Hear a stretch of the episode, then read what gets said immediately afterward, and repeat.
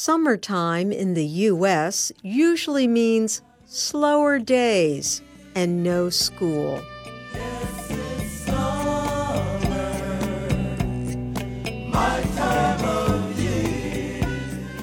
Teachers know, however, that summer vacation means students will likely fall behind and forget things they learned during the year. Simon Vanderpool, a special education teacher in Lexington, Kentucky, decided to do something about it.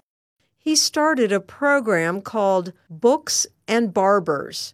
Children go to the barber, choose a book, and read out loud while the barber cuts their hair.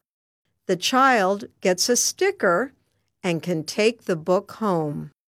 And there is an added bonus money. The kids get paid to read. The program is for children ages about 5 to 12. There's no limit to the number of haircuts they can get. Vanderpool says barber shops are places where kids can feel comfortable. Once the student feels comfortable, that's whenever their brain opens up and that they're able to start focusing on nothing but learning. He says last year, teachers at his school noticed a huge difference between kids who were in summer reading programs and those who were not. Austin Lopez is seven years old. In the fall, he will be in second grade. His mom, Amanda Lopez, brings him to Prince Cuts Barbershop in Lexington. First, Austin says, he chooses a book from the shelf full of colorful ones. Well, then I go on a chair to go to the barber. Oh, I mean, like get my hair cut, and then while he's doing my haircut, um, I read the book. And what does he like about reading? That you get to learn. This day, he will be reading a book about the popular cartoon Angry Birds. The books for the program are donated by fellow teachers, people who heard about the program, and the International Book Project. Austin's favorite books are encyclopedias. Sometimes, he says, he is a little worried about reading out loud. Sometimes I get words wrong in it, those books I like. That is where the barber can help.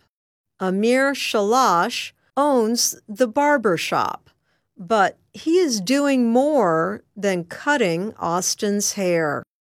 He is listening to him read and helping him with his reading. Shalash says all the children ask for help, and that opens a chance to connect. They reach out to us and they're like, What's this word say? And we'll help them out, you know, kind of give them, you know, a little insight on it. And we engage with the story. So it's like we'll listen to what they're saying and we'll kind of engage back with it, kind of get them into the book a little bit more.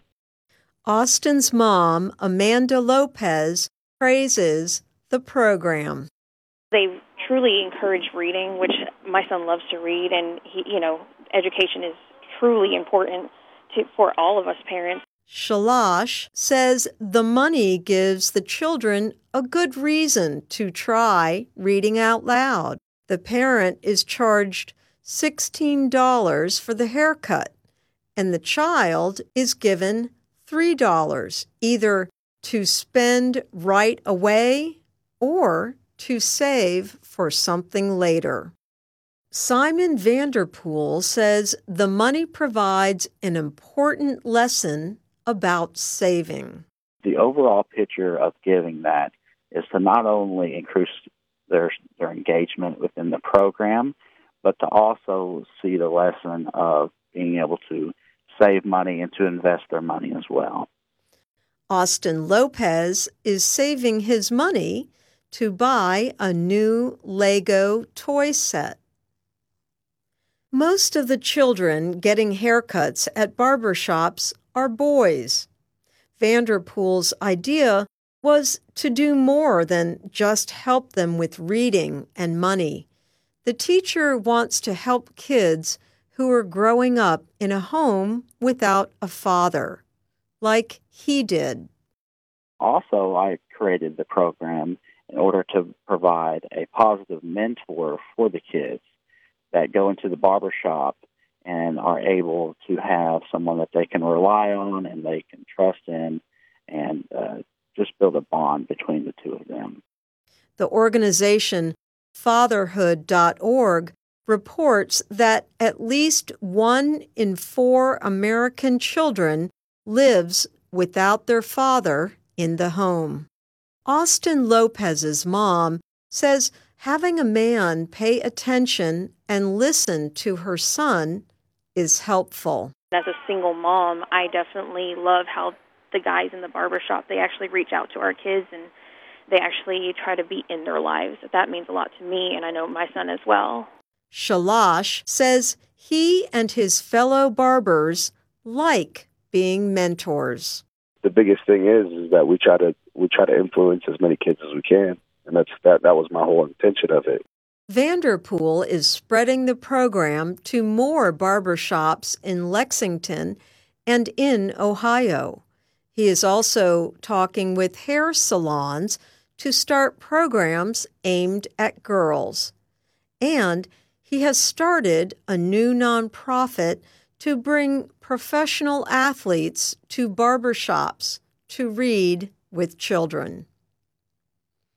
In the fall, Vanderpool begins his second year of teaching. This time, he will be working in a high school. He, the barbers, the parents, and the children all believe that the students' reading levels will show that they took the time to read this summer. And when he starts second grade, Austin Lopez should do well in reading as well as in his favorite subject, math. I'm Anne Ball.